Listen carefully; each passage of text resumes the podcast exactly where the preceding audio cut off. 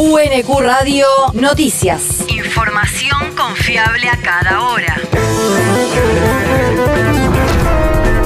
El clima. El Servicio Meteorológico Nacional indica que hoy se espera una máxima de 18 grados con cielo nublado y probabilidad de lloviznas. El viento soplará del este durante toda la jornada. El país.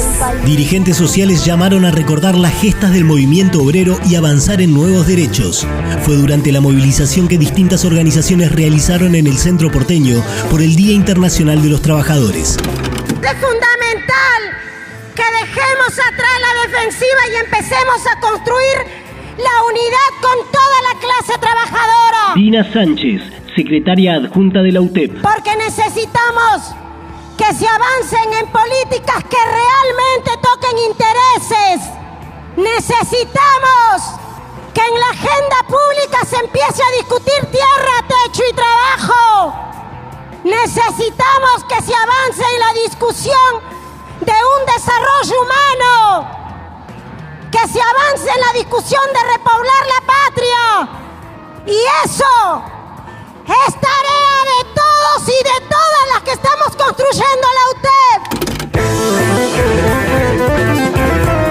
La Unión de Trabajadores de la Economía Popular, además reclamaron por la ley Tierra, Techo y Trabajo, que propone concretar 375 mil soluciones habitacionales con un presupuesto inicial de 420 mil millones de pesos para atender la emergencia, además de generar 3 millones de puestos de trabajo. La región. El programa Agricultura Familiar en Marcha ya cuenta con más de mil productores.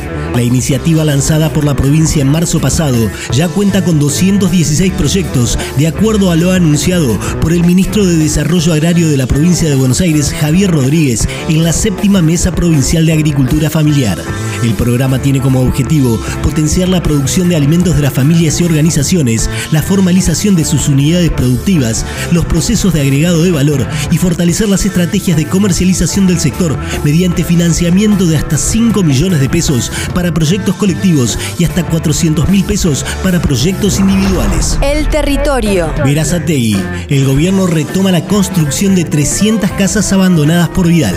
El ministro de Hábitat y Desarrollo Urbano bonaerense Agustín Simone encabezó la apertura de sobres para la construcción de 300 nuevas viviendas, equipamiento e infraestructura en el barrio Kennedy de Verazategui y aseveró que hay un compromiso absoluto del gobernador Axel Kisilov con la construcción de viviendas. El proyecto, con presupuesto de más de 2.776 millones de pesos, incluye la infraestructura del complejo, con la realización de redes de gas, agua potable, cloacas, desagües pluviales, obras viales, alumbrado público, red de media y baja tensión y una planta de tratamiento cloacal.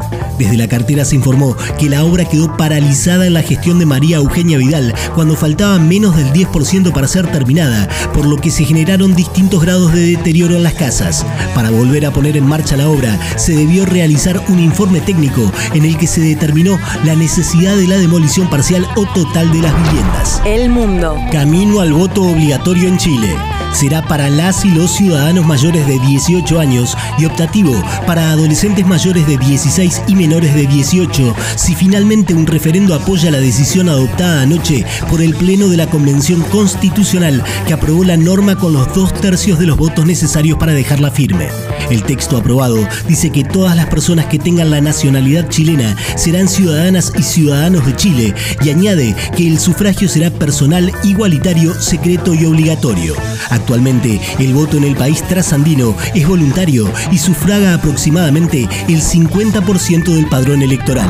La universidad. La edición en Ciencias Sociales.